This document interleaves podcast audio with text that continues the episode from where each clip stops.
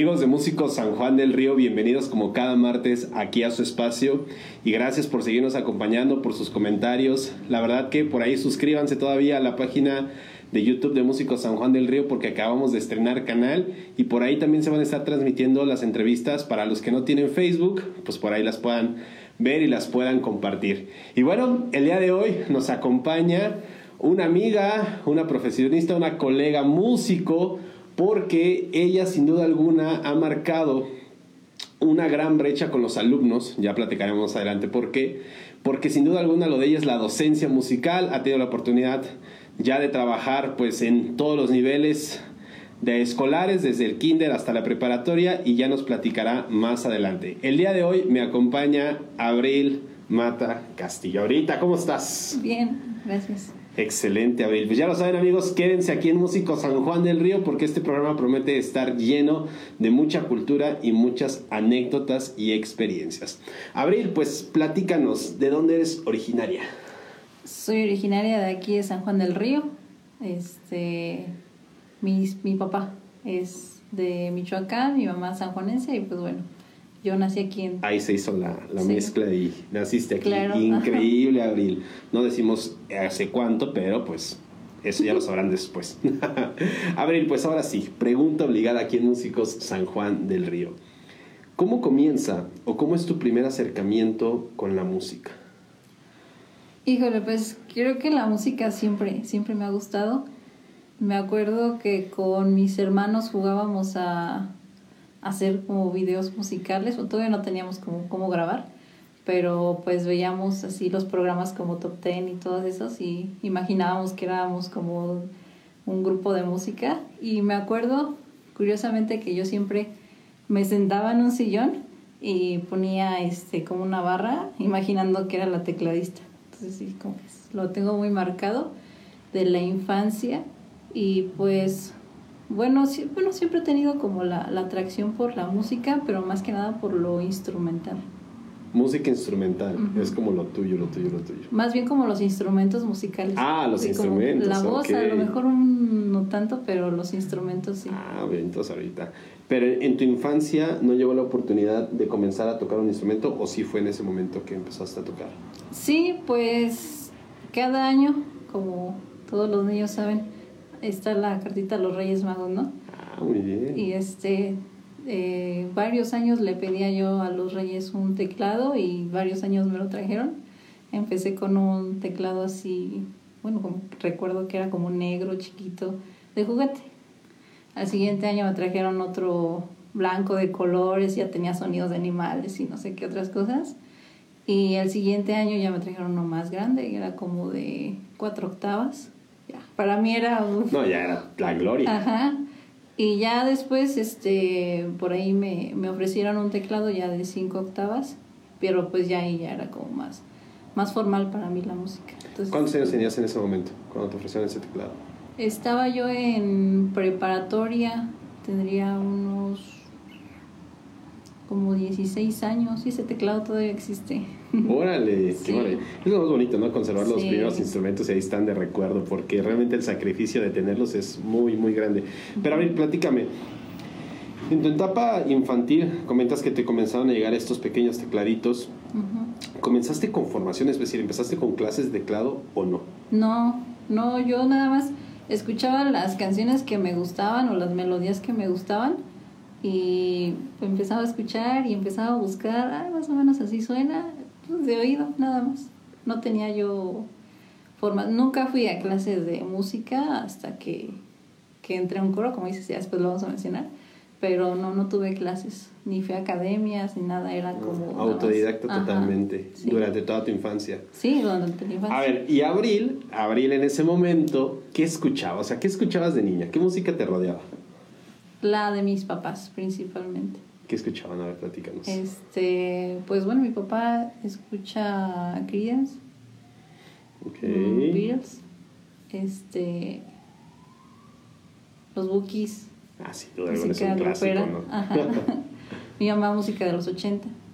¿En inglés y en español? En inglés y en español, de O sea, creces con realmente con una un concentrado de grupos, híjole, de rock, de pop y de todo lo grupero. Sí, es algo que yo agradezco mucho a mis papás, la, la herencia que me dejaron de sus gustos musicales. Que hasta la fecha. Todavía ves mi, mi, este, mi playlist y es posiblemente 20% música mía y la demás de mis papás, de mis abuelos, de mis hermanos. de todo. Se copiona de música. increíble, Abril. Bueno, aquí yo tengo una, una pregunta que hacerte, Abril, a ver si estoy bien o si me estoy equivocando, me estoy saltando demasiado. Eh, ¿Llega en este momento de tu infancia también, volviéndolo a recalcar, la entrada al coro o todavía no? No, yo entré al coro hasta mm, los 12 años, sexto de primaria. Ah, o sea, ya, ya. ya, ya platícanos. A ver, platícanos en ese momento. Vamos a entrar. Vamos a entrar. Pues este, estaba yo en esos años de la primaria en, en la danza de, del barrio de San Isidro. Este, y de repente empecé a ver que salían los niñitos del coro, porque en, el, en San Isidro, en la capilla de ahí del barrio, este, el coro era de niños. Este, los dirigía un, un este, una persona que estaba estudiando música. ¿Quién era? Se llama Miguel Ávila. Este, Uy, cómo no, Miguelito. Sí, estudió Miguelito en Bellas Artes. Saluditos, carnalito, ahorita que nos estás viendo. Sí, él, él, es el que dirigía el coro, entonces yo estando en la danza veía que salían los niños, este, y luego yo iba a misa ahí a San Isidro y decía, bueno, pues una vez yo, mi hermano sabía que a mí me gustaba eso del teclado, y yo quería aprender. Mi hermano me dijo, ¿por qué no te metes al coro? Ahí en ese coro hay un maestro y él te enseñar. Realmente yo no entré al coro por querer cantar, porque no me gustaba cantar. Mm. Pero entré así como con la trampa de que él me enseñara teclado y pues ya, entré, me presenté y pues me gustó. ¿Pero te metió de, de, plano a cantar o sí te respetó lo del teclado? Pues creo que no le dije nada, pero este sí me metí a cantar principalmente. Ya lo demás se fue dando de, oye, este, ¿cómo puedo hacer esto? Ya me, fui, me voy diciendo. Ya. O sea, realmente Miguel fue el que te empezó a dar tus primeras clases de música sí, como él fue mi primer maestro. Oye, ¿qué sentiste ese primer día, tu primera presentación en el coro? Porque pues vamos a llamar que es una presentación. Ajá. ¿Qué sentiste en ese momento? La primera misa al recuerdo bastante. Yo toda la misa duré con dolor de estómago. Y es que es algo que me pasa siempre que voy a presentar siempre tengo así como... La sensación. Cosas en el estómago, sí, es como algo muy mío.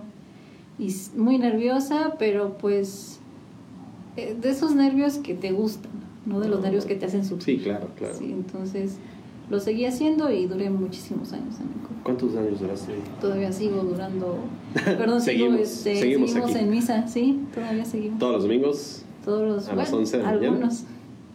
Este, ya no estoy en el coro de San Isidro, me salí como hace unos cinco años. Yo creo. Ah, ok, entonces ahora en dónde estás? Estoy en la capilla de San Juan de Dios, el templo de San Juan de Dios, mm. está al lado de Jesucito.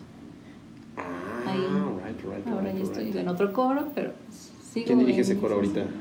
Mi primo, mis primos. Mis primos son los que. Ellos ya tenían un coro, entonces ya cuando me salí de allá caíste ahí de volada. Directo, ajá. Ah, muy bien, muy bien ahorita. Oye, a ver, aquí vamos a ya abrir un paréntesis muy grande, abrir, porque ya por aquí he tenido la oportunidad de, de platicar lo que fue Dan Rodríguez, pero sobre todo Paquito de Santiago también, saluditos a los dos. Eh, son personajes, son músicos que crecieron mucho bajo la tutela dentro de una iglesia. Entonces, pues obviamente contigo sucede lo mismo por lo, por lo que sé para ti, ¿qué representa esto, el, canto hacia Dios? Híjole, ya lo he pensado y mi respuesta siempre es, Dios me dio un don y la manera que yo tengo de agradecerle es cantando para Él y tocando para Él. Esas mismas palabras de las dijo Paquito de Santiago. A ver, aquí hay complot qué onda, ¿eh? Porque... Yo no he visto esa entrevista. Porque aquí ya algo me huele que aquí hay algo turbio, ¿eh? Sí, pues somos agradecidos. Sí, sin duda alguna. Es algo muy, muy grande, muy, muy, muy grande. Porque bien dicen, ¿no? Que el que le canta a Dios ora dos ora veces. dos veces, sí. Es algo, es algo maravilloso.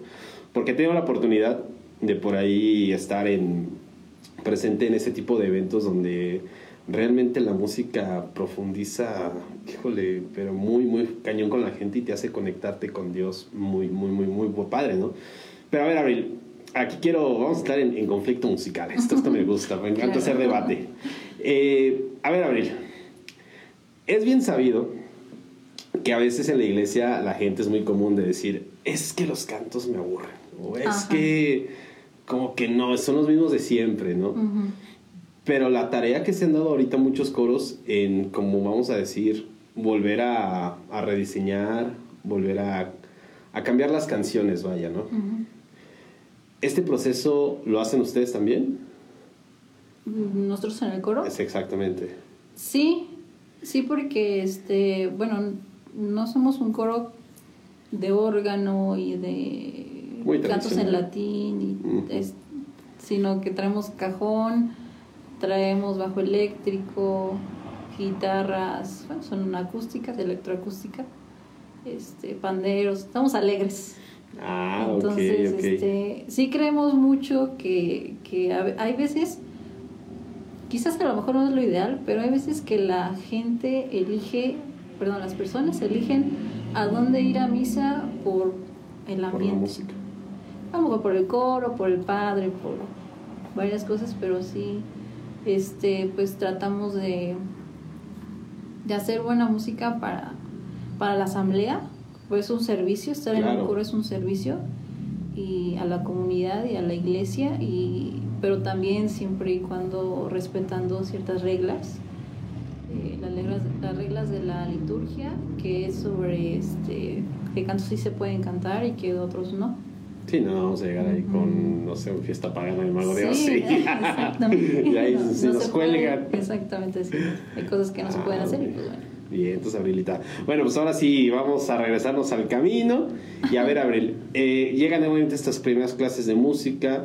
Para ti ahora comenzar a descubrir, pues ya, digamos de cierta manera, pues más académicamente lo que tú estabas haciendo, ¿qué representó para ti en ese momento?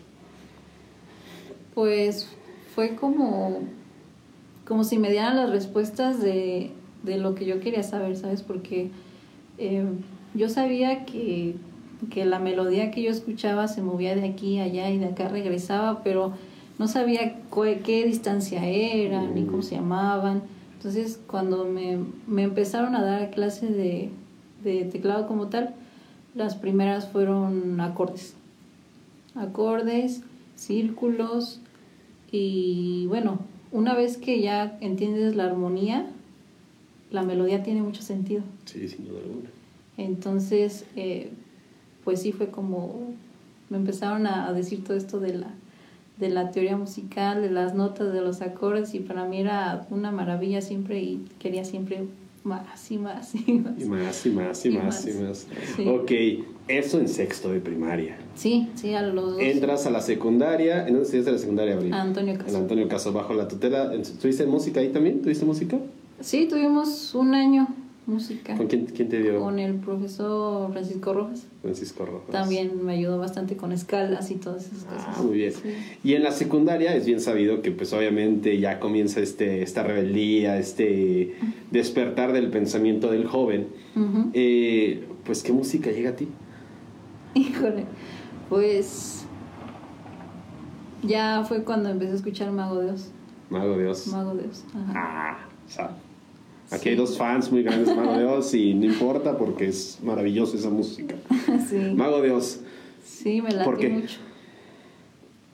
Pues la, la combinación, porque rock ya había escuchado. Ok. Pero para mí era algo nuevo escuchar flauta, violín y gaita y no sé qué otras cosas metían por ahí y era para mí muy, muy padre Mago Dios y me traumé sí escuchaba la música de esos momentos que a lo mejor, no sé, todavía sigue el duranguense, el tribal, no sé. Sí me gusta de todo, pero sí me clavé mucho con Mago Dios. ¿Y te acompañó durante que toda la secundaria? Todavía. Todavía hasta hoy en día. Hasta hoy en día sigo escuchando Mago Bueno, sí, pero no es lo mismo sin José Andrea porque ya No, ya. Ahí. Obviamente los, los primeros discos sí son los que todavía ahí están. Bien vigentes, Sí, bien vigentes. sí, hasta no. ahorita. Para mí, fíjate que yo debo de, de comentarte que también empecé por Mago Dios. Mucha gente no lo sabe, pero yo empecé por dos bateristas a meterme en mi instrumento, que fue Alex González de Mana Ujú. y Chus Di Felatio de, de Mago Dios, ¿no? Entonces, pues con mucho orgullo, porque eso no me da pena. No, pues no, y motivan, motivan a... Claro, a hasta hoy en día se música. siguen, se siguen escuchando, digo, las viejas canciones, ¿no? Ya lo más nuevo ya, como que no. Pero bueno, Abril, en la secundaria eh, ingresas, eh, sigues en el coro o ingresas a alguna otra agrupación o qué comienza a ver en ese momento musicalmente hablando en tu vida. Solamente el coro, pero sí debo mencionar que eh, en esos tiempos, aquí en la parroquia San Juan Bautista, llegó un sacerdote que se llama Gustavo Licón. Él es músico, cantante. Este, y llegó con el proyecto de, de hacer un coro parroquial. Entonces, Ah, este proyecto es simplemente, como el nombre lo dice, juntar todos los coros de, de, las, de los templos que pertenecen a la parroquia para mm, misas importantes como la misa de San Juan Bautista, la de Navidad.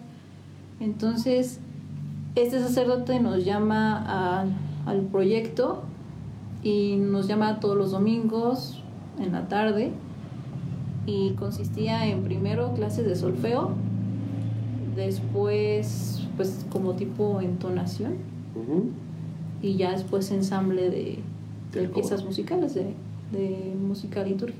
Órale. Ahí ¿Cuál- fue donde empecé a leer partitura. Ahí fue tu primer acercamiento ya con la lectura formal como sí, tal, ya ¿no? formal. Sí, porque ya todas las canciones del recital que nos, que nos daba el padre ya eran con partitura. ¿Cuántos músicos integraban ese coro en ese Uf. momento? No, yo me acuerdo que éramos muchos, como entre 30 y 50 personas, sí, éramos torre. bastantes. Sí, eran bastantes. Híjole, dirigir a tantos sí está... Sí, pero lo hacía muy bien, lo hacía muy bien. Qué increíble. Eso es lo que sucede estando en la secundaria, ¿no? Integras ahora este coro parroquial. Sí, sí, fue algo que me animó todavía más porque ahora ya leía, ya leía, ya este, sabía las notas, cómo se movía y todo. Y vas entendiendo cada vez más el lenguaje musical, sin duda alguna. Sí. Qué increíble. Mira nada más, qué guarrito traes. ¿Algún canto, canto católico eh, favorito? Pues he tenido muchos favoritos. A cada rato cuando escucho uno nuevo ya digo, este es mi favorito y luego aparece otro y ahora este es mi favorito. Pero ahorita eh, el que creo que es mi favorito es uno que se llama Santo, de un grupo que se llama Atenas. Atenas. Por ahora. por ahora. Sí. Pero este grupo Atenas que es como rock, pop, muy más tradicional. Son como tipo acústico, pero sí meten de repente percusión como batería. Y, sí, pero se- lo hacen muy bien. Rock, pop, balada. Mira nada más que Ujú. increíble, está, está Sí. sabroso. ok, Abril. Eh, preparatoria. ¿En la prepa en dónde la hiciste, Abril? En la preparatoria UAC. En la UAC. Ajá, Acá sí. que ya en Corregidora o todavía ya en el, al lado de Jesucito. En Corregidora ya. Ya en Sí. Corregidora. Ahí no había música, ¿verdad?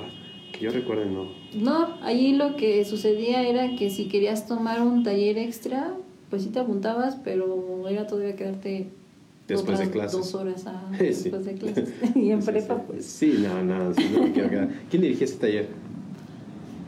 Ay, a ver si lo conoces, es el profesor Jairo. Ah, Jairito, carnalito, sí, ya sí. tuvimos la oportunidad de tocar juntos. Sí, sí. Tremendo bueno acordeonista. Es Sí. buenísimo Jairito, ¿cómo no? Sí, sí me acuerdo. Él era el que tenía el taller de música en la prepa. Oye, qué increíble. Pero nunca te quedaste. Algunas tres clases, En las primeras tres semanas, sí. sí, así como propósito de año nuevo, unas tres. Bien, ¿sabes? Y ya. Hasta ahí. Ok, Abril. eh, bueno, musicalmente, en este momento de tu vida, en la preparatoria, ¿qué sucede? Musicalmente, pues creo que los proyectos eran muy individualistas. Sí tenía el coro y todo esto, pero ya sabía leer partitura, ya tenía mi teclado, entonces era yo encerrarme en mi mundo y quiero tocar esta de Giruma, este, y, y me ponía a tocar para mí. ya teniendo algunas bases en el teclado o todavía seguías tú bajo tu propia tutela, vamos a decirlo así. Bajo mi propia tutela, sí. Me, me aconsejaban los maestros que tuve, me mm. aconsejaban como digitación y otras cosas yo las buscaba, pero, pero sí era como autodidacta todavía en la preparatoria. En la preparatoria. Lo hacía por hobby. ¿Y llegaste alguna vez presentarte así tú sola en ese momento? Decir, bueno, voy a presentar mi música, voy a tocar lo que yo sé hasta el momento. Pues sí, los, de repente los festivales de la, de la escuela, ah, de la prepa, de repente las tardeadas, o como le llamaban. Pues sí, después de clases nos dejaban convivir, entonces nos ponían un tapanco y ahí nos subíamos. Yo a veces con la guitarra y, y una amiga que cantaba y ahí nos poníamos a... ¿Quién es tu amiga? Se llama Paloma Chávez, mm. pero pues, era mi compañera de la escuela. Bueno, es la presentación que tengo ahorita en la memoria. Bien guardada. ¿Y qué sentiste en ese momento? Ya poder a lo mejor tocar otras cosas muy independientes a lo que fue el coro. Pues bueno, así que dijeras que tuviera mucho público, pues no, pero este e, era padre el colaborar con alguien más. Mm en, hacer un grupo porque nunca había estado en una banda a excepción del coro. Entonces era, era padre. Increíble. ¿Y eso duró toda la preparatoria? ¿Ese dueto? Sí. Eh, no, no, pues nada más lo llegamos a hacer cuando de repente que se estaba la oportunidad y se nos ocurría. De una vez. Sí, pero pues no era algo formal. No, mira nada más, Abril, mira nada más. Oye, pero bueno, ya. Hoy es bien sabido que en preparatoria eh, sucede la pregunta del millón, ¿no? ¿Y qué, ahora qué, no? sí. ¿Qué sucedió en ese momento de tu vida? Creo que es algo que todavía no puedo explicarme ni yo, porque desde pequeña hasta la mitad de la preparatoria yo iba a ser médico. Ok. ¿Y qué sucedió? Pues yo creo que pesó más la música y todo lo que ya sabía. Ok. Este, y en el último año de preparatoria tengo esta materia que se llama orientación vocacional. Y pues empiezo a hacer mis test y todas esas cosas, ¿no? Con ambas, ya sea con medicina o con este música. Y ganó la música fue lo que salió. ¿Y tus padres qué te dijeron en ese momento? Pegaban el grito en el cielo como todos. Es que sí fue algo sorpresivo. Mi hija va a ser médico, doctora. toda la vida los preparé para, para, para, que yo fuera médico y el último año de prepa le salí con que no, música. Sí, entonces fue algo sorpresivo para ellos. Este, a mi mamá le costó un poquito a las mamás siempre les cuesta. No sé por qué, pero las mamás siempre son más aprensivas a eso. Ella, ella le costó un poquito, pero mi papá sí, todo bien. Dijo, vas. Adelante. Sí. ¿E ¿Hiciste examen para aquí San Juan del Río o en Querétaro? Eh, pues en ese momento yo eh, pregunté y me dijeron que la carrera se abría cada dos años y creo que ese año no tocaba y, y, bueno, yo me acerqué este, con gente que conocía y me dijeron, no, o sea, sí se va a abrir eh, y aquí en San Juan, o sea, yo ya lo daba por perdido. O había dicho, no, pues me voy a esperar un año. Ni modo. Ni modo, me espero un año, pero resulta que sí se abrió o resulta que sí era cada año, no, ahí no supe qué bien qué pasó. Y sí, este, me, me inscribí aquí en San Juan de Río. Bien, hermanos Abril. Bueno, Abril, vámonos con un videíto musical acá de la maestra Abril. Y ahorita regresamos aquí a la entrevista de músicos San Juan del Río. No se despeguen, amigos.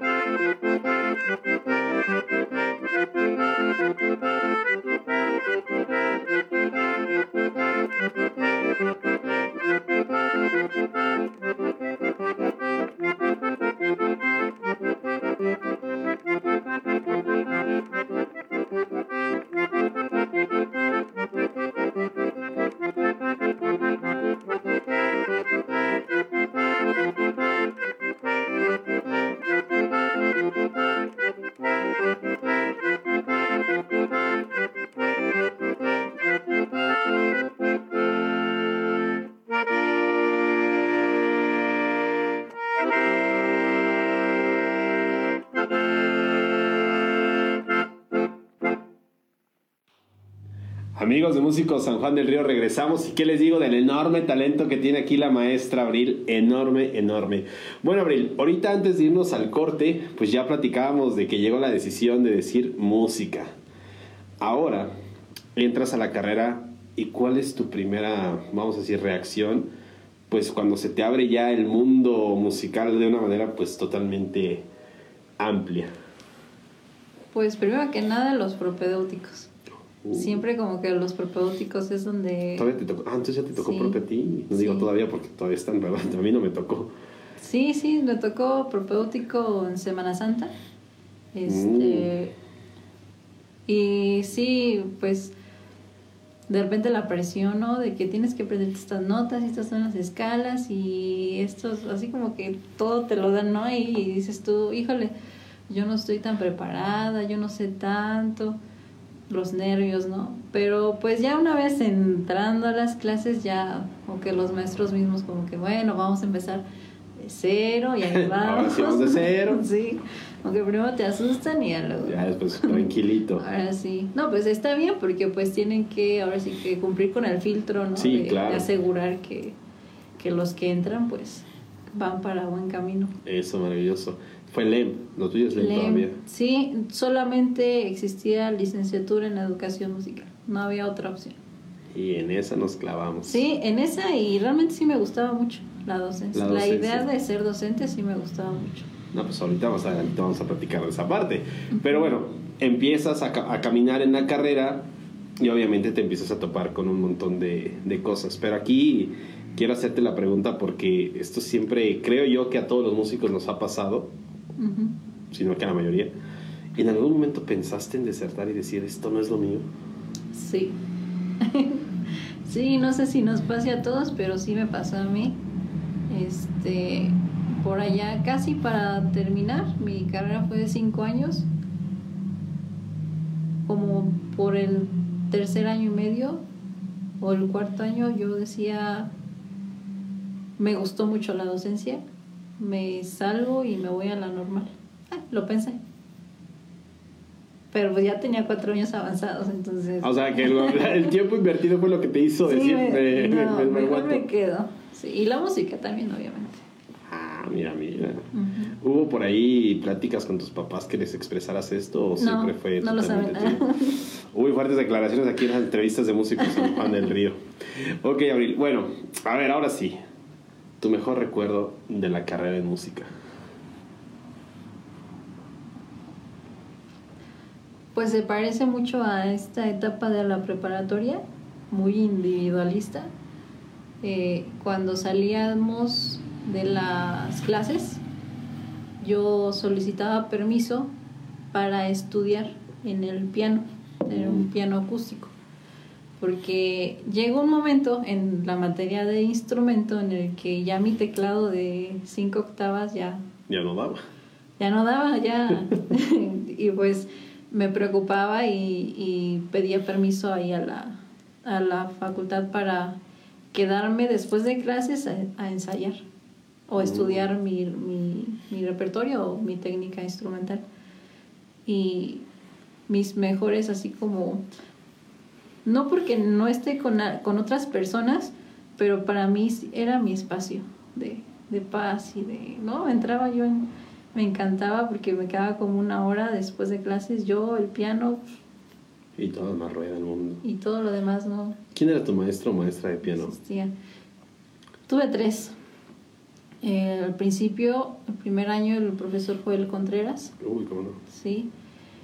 Y después me cambié de maestro y me fui con Carmen Eloisa. Uy, no, Sí, Carmencita. híjole. Yo a ella le debo l- los mejores jalones de orejas que tuve en toda la, En la la carrera. carrera. Sí. Yo me cambio con ella y, y me dijo, a ver, toca. La primera clase que tuve con ella, a ver, toca. ¿Qué sabes tocar? "Ah, pues yo según acá, ¿no? La, la que mejor me salía. Y recuerdo mucho voltearla a ver y me dice, vamos a empezar de cero.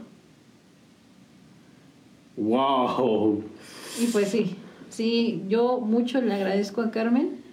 Eh, esas palabras y, me, me, agarró, nos salimos de los cubículos de allá de Querétaro, de Bellas Artes, me llevó a la biblioteca y me dijo, toma este libro, toma este libro, toma ah, este libro.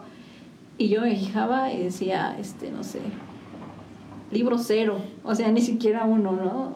Cero, uno. Y pues dije, bueno, pues es por mi bien, ¿no? Claro. Y sí, ya yo la mayoría de lo de mi técnica pianística se lo debo a Carmen. Después, pues por cuestiones de que, pues yo decía, yo a Carmen la tenía que ir a ver a Querétaro. Entonces, sí, sí, recuerdo. Viajaba una vez a la semana a Querétaro a la clase de una hora. Entonces, y, regresaba y tomaba clases acá. Entonces, eh, por esa razón yo cambié de maestro y ahora en San Juan ya estaba el profesor Almanza mm, como maestro de Jesús. Jesús Almanza. Ah, ese profe, como lo, lo estimo y lo extraño demasiado. Sí, maestro de piano y también muy bueno, le debo también muchísimas cosas de interpretación. Ah, no, es que como él como director tiene que entender la parte de la interpretación. Sí. Sensible. Es un excelente director de orquesta y yo soy su fan y bueno, de todos mis maestros, soy fan. Qué increíble, mira nada más, mira nada más, qué increíble. Por ahí eh, veía, ¿no? Que acá en los conciertos, acá en Portal del Diezmo, las presentaciones que era a final de semestre. Sí, al final del semestre le llamábamos audiciones, pero bueno, era recital de fin de semestre. Y todos teníamos que presentar lo que habíamos preparado ese semestre y en un concierto. ¿Y qué emoción te traía esos eventos? Pues siempre nervios. El, aquí el dolor, aquí. Siempre, todo el tiempo, o sea, todo, nunca dejé de sufrirlos. Nunca. Híjole. Y después hubo un proyecto ahí en Bellas Artes de un concierto mensual. A la torre. Sí, como que hicieron por ahí algún, no supe bien, pero hicieron ahí un este trato con con Casa de Cultura, bueno, con el coordinador de... ¿Coordinador? Me imagino que sí con Eduardo Guillén y este era un concierto cada mes. Entonces ahora ya no solo me tocaba cada seis meses, sino que de repente ahí entre los conciertos mensuales me tocaba también participar. Bueno, pero de cierta manera es bueno porque pues te vas follando, te vas preparando, le vas tomando, por no decir perder los nervios, pero pues vas ahora sí que respetando el escenario, los nervios ya no te traicionan y ya puedes jugar con ambos, ¿no? Sí, sí sé. Bueno, en mi caso siempre te digo, eran los nervios, pero sí es muy importante la presentación frente al público, porque sí te da confianza. Claro. Este, tienes que preparar muy bien y tienes que dominar muy bien lo que vas a tocar. Entonces sí, sí te prepara mucho una presentación. Híjole, eso está de, de maravilla, Abril.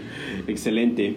Y bueno, a ver, eh, ya hablamos de las mieles, ya hablamos de lo bonito, pero pues también es bien, bien sabido que como músicos pues también tenemos que enfrentarnos pues a este otro lado, ¿no? Como que el que nos toque a lo mejor un ramalazo.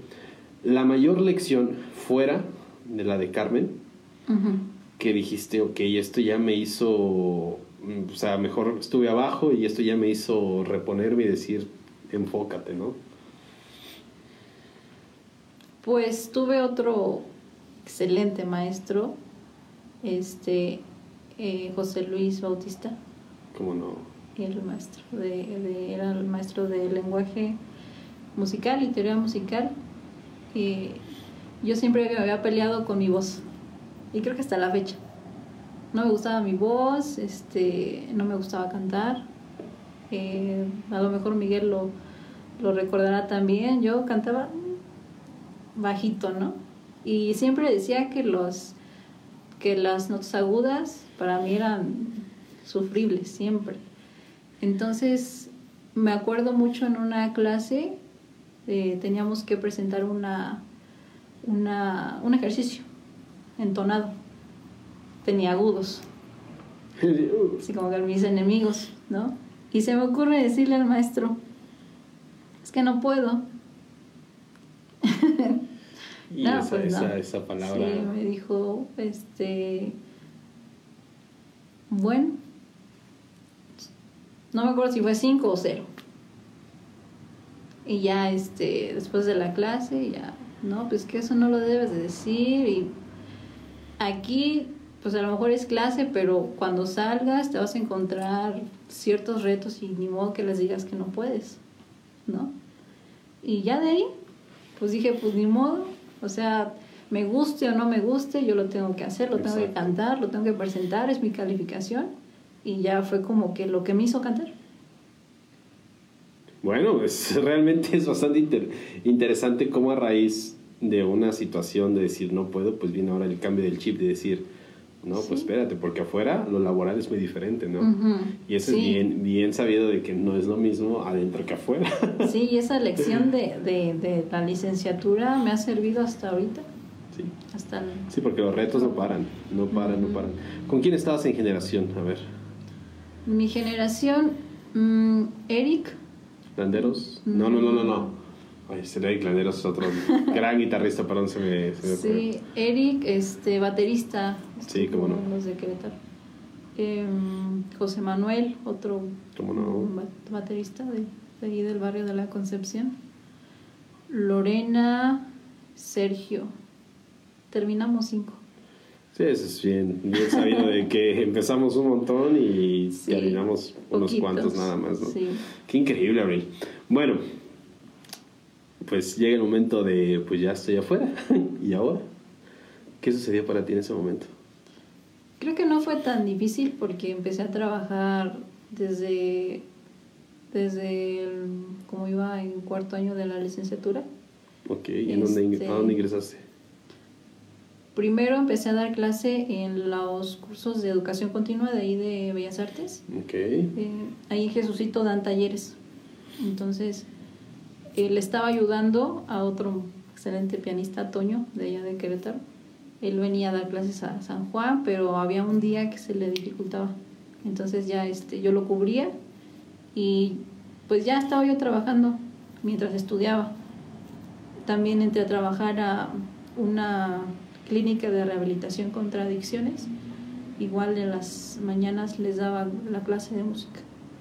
Oye, a ver, ¿qué reto representó eso de la, en la, justamente en la casa de las adicciones? ¿Con qué te encontraste ahí?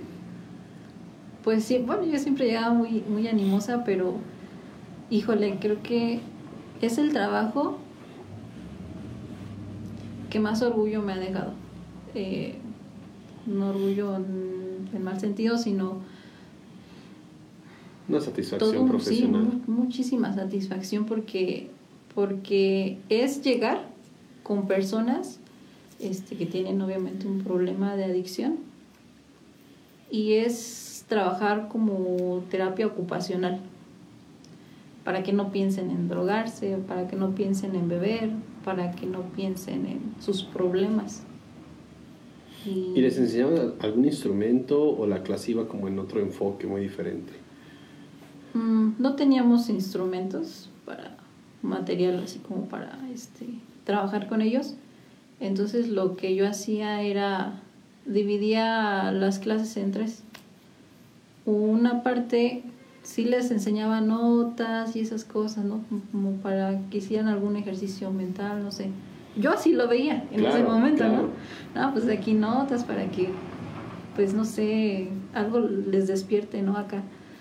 Este, otra que era este, expresión corporal música y vamos a movernos, ya sabes, ¿no? Las actividades de expresión corporal, vamos a movernos por el salón, sentir el ritmo, marcar, pulso, actividades rítmicas, les ayudaba mucho también. Y la tercera y nuestra favorita, la sección de canciones. Nada más llegaba yo con la guitarra y este les preguntaba qué canción. No, que esta de norteña o que esta este le gustaba mucho el rap. Entonces yo me daba la tarea de buscar las letras, les llevaba, les llevaba las hojitas y ya la, la hora de cantar era de que yo los acompañaba y todos así cantando, a todo pulmón. ¡Wow! ¿Cuánto tiempo duraste ahí? Un año. ¿En qué clínica fue, si se puede saber, Abril? Sí, este. Un regalo de Dios. ¿Cómo no? ¿Qué es la que está acá en. San Cayetano. Ajá. Es correcto. Híjole. Oye, y hasta la fecha no hay por ahí alguna persona que estuvo por ahí que a lo mejor saliendo te haya buscado y agradecerte toda esa parte? Me acuerdo mucho de un, de un muchachito, híjoles, que entran de muy corta edad. Eh, me acuerdo mucho que se me quedó grabado que me dijo, este, maestra, cuando yo salga de aquí, lo primero que voy a hacer es comprarme una guitarra. y sí es, híjole.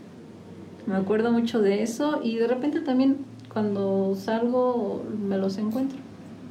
Y ya totalmente cambiados. Sí, sí, me da mucho gusto. Muchos ya están trabajando, este, o de repente los veo con su familia y es, un, este, un gusto enorme verlos Tú lo has bien. dicho, la mayor satisfacción que pudiste haber tenido, ¿no? Sí, como oh, maestra, sí. increíble, Abril. ¿Y después de ahí, a dónde brincaste?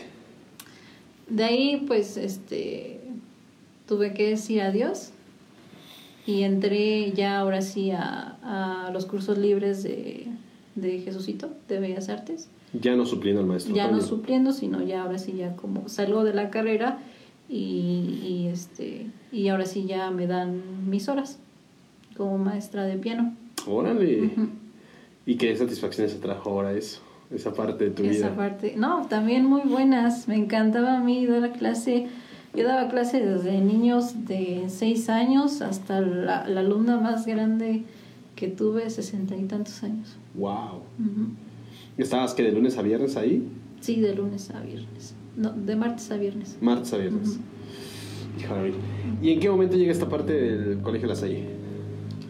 Pues en ese momento que estaba en Bellas Artes, también la maestra Yolisma, que la quiero mucho, este, me dice, oye, están buscando tres este, maestros de música en la Escuela de Iniciación Artística de, que está ahí en el portal del diezmo. Ah, Entonces, agarro estas horas de Bellas Artes y también me voy a la Escuela de Iniciación Artística en, ahí en el portal del diezmo. Me dan una hora o dos de Casa de Cultura.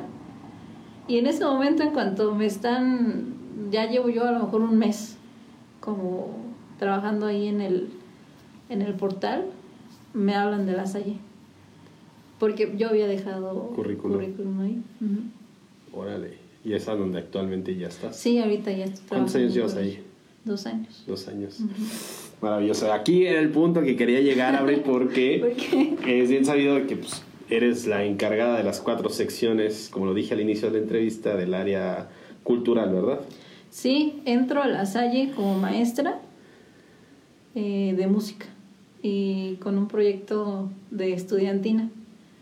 Entonces, estoy yo en ese momento con tres trabajos y en, en ese tiempo estaba de coordinador de cultura y actividades artísticas el maestro Eric, Eric David, mm, igual de, de Bellas Artes. Entonces a él le llega esta oportunidad de irse a Oaxaca, igual, igual a la Salle, y me deja el, el, cargo. el cargo de la coordinación. Y la coordinación pues sí abarca preescolar, primaria, secundaria y prepa de, de la Salle. Qué enorme trabajo te Abril. Muchísimo. Bastante. Oye, Abril, a ver, tiempo de pandemia, Gran choque a los docentes de música, bueno, en general, ¿no? A todos, los docentes. Todos los docentes. Pues, ¿qué hiciste? ¿Cómo ha sido este trabajo ahora, de la parte de la docencia, pero pues desde casa? Requiere de mucha creatividad de, y sobre todo de actitud, de convencimiento y, y también de este cariño por, por los alumnos, porque es todo un reto cambiar la modalidad de trabajar presencial, irte a una computadora donde están cada quien en su casa, que no tienen las mismas condiciones, que de repente los instrumentos que podemos tener en el colegio ya no están eh, con los alumnos. Entonces es empezar a idear para, mm, para que no pase esto el que sí tiene guitarra, el que sí sabe todo y el que no, tiene nada. Entonces, pues te pones creativo y como lo digo, lo repito, por también por el amor a, a la docencia y el amor a los alumnos, pues ya, tienes que poner las pilas. Y ahorita, bueno, lo que me funcionó con los alumnos que a lo mejor no tenían un instrumento fueron los instrumentos virtuales. Trabajo con ellos con un piano virtual. Nada más les paso el link, ellos lo seleccionan y les abre un piano en su computadora y ahí con las teclas de la computadora y así sacamos melodías. Los que tienen guitarra, pues hablan su guitarra. Este, de repente hay algunos que con su ukelele, pero bueno, ahí tratamos de estar como dividiéndonos. Órale, Abril, sí ha sido todo un reto, la verdad que muy, muy, muy grande, porque pues sin duda alguna lo he vivido también yo en esa parte, ¿no? Con los conciertos de mis chicos de prepa, y es algo, algo muy, muy, muy increíble. Pero tú le diste el clavo ahorita, ¿no? realmente el amor por los alumnos. Creo que más allá de nuestro amor a nuestra profesión, justamente el amor a un alumno para poderlo contagiar y para poderlo jalar a la parte de la clase, porque es bien sabido que ahorita con esta parte de la pandemia, pues hablando en término general, pues los alumnos se han visto afectados por realmente ya no tener pues la convivencia con sus compañeros en un salón de clases, el trato con un maestro, el ambiente que se genera ¿no? dentro del horario escolar. Entonces sí ha sido todo, todo un reto y por ahí veo que lo has llevado de maravilla porque sin duda alguna tu trabajo ha hablado por sí solo, Abril, la verdad que eso es maravilloso. Pero Abril, ¿qué te parece? ¿Otro videito? Sí, claro. Órale. Ya lo saben amigos, ahorita nos vemos aquí de nuevo en Músico San Juan del Río. No se despeguen y vamos aquí con otro número musical de la maestra Abril. Regresamos.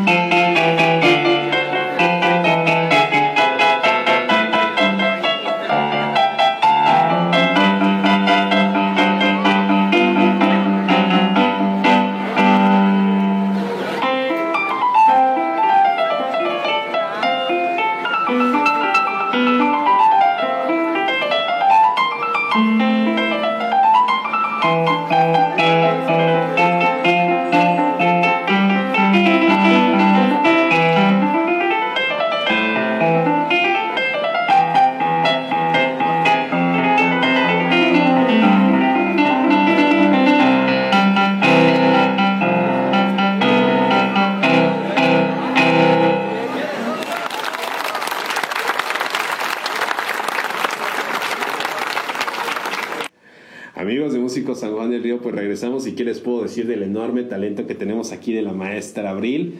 Realmente el que nos haya sorprendido por ahí con unos números musicales bastante bonitos, pues es algo maravilloso. Y bueno, Abril, a ver, aquí ya pues lamentablemente estamos llegando a la recta final. No me gusta esto, jamás me gusta. Pero bueno, como maestra, como docente, pues estás enfrentado a muchísimos retos, que es sobre todo pues la parte, como tú lo dijiste, ¿no? De, del cuidado de los alumnos. Pero me gustaría que nos pudieras compartir unas palabras y sobre todo a la audiencia que nos está viendo. Eh, para todos aquellos que están apasionados con algo, para todos aquellos que están persiguiendo un sueño, independientemente del sueño que sea, la edad en la que estén, ¿qué consejo les darías? Porque realmente eres un ejemplo de la perseverancia y sobre todo pues también de esta parte del amor a tu profesión. Entonces, ¿qué consejo les podrías decir a estas personas? Híjole, pues que no se rindan siempre, bueno, en, cualquier carrera, en cualquier sueño, aunque no sea una licenciatura, siempre se van a encontrar retos, pero aquí hay que ser tenaces. Hay que... Tenía un maestro que siempre decía, bueno, si tienes que repetirlo 10 veces, hazlo 11, ¿no? Y, él, siempre me, motivaba a, siempre dar un poquito más siempre, y es lo que yo también recomiendo a mis alumnos, cuando algo te gusta, no dejes de hacerlo y siempre ve más allá, siempre más allá. Porque a veces ese extra es lo que te hace mantenerte en el sueño, es lo que te hace quedarte ahí y que no renuncies. Entonces es mi consejo siempre, lo que les guste hacer, defiéndanlo a capa y espada. Lo importante es, es que ustedes se sientan bien, que ellos se sientan bien y, perseguir sus sueños, siempre dar un poquito más de lo que son para, para no rendirse. No, hombre, pues ahí está, ya lo saben amigos, tremendas palabras que la maestra Abril acaba de compartir con nosotros y para todos ustedes. Abril, pues lamentablemente hemos llegado a la parte que no me gusta, porque pues aquí despido el programa y no está chido, porque pues realmente es un, gran, un gran rato que se vive aquí, muy agradable, pues el espacio. Digo, me encantaría que, que, a lo mejor todos los espectadores pudieran estar en los detrás de cámaras, porque pues hay muchas cosas que se dicen. Entonces, espero que un día pueda hacer una grabación de, de puro detrás de cámaras para que vean cómo se vive, cómo se vive aquí, Músico San Juan del Río. Pero Abril, eh, tus redes sociales, ¿en dónde te pueden encontrar? Pues para escribirte, para clases, para preguntas, para asesorías o quién sabe hasta para platicar nada más. Pues las comunes es, Facebook, estoy como mi nombre completo, Victoria Abril Castillo Mata. Igual en Instagram, lo mismo, Victoria Abril Castillo Mata.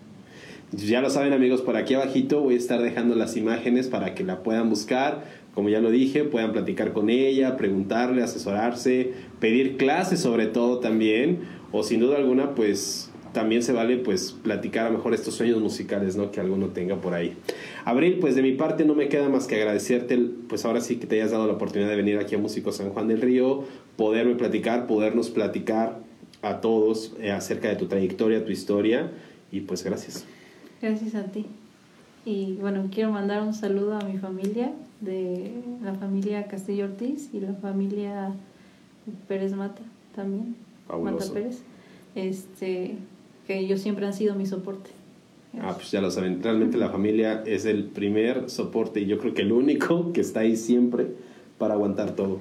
Gracias. Pues saludos a la familia y pues ya lo saben amigos, nos vemos el siguiente martes por el mismo canal, a la misma hora, con un nuevo personaje aquí en Músicos San Juan del Río. Nos vemos.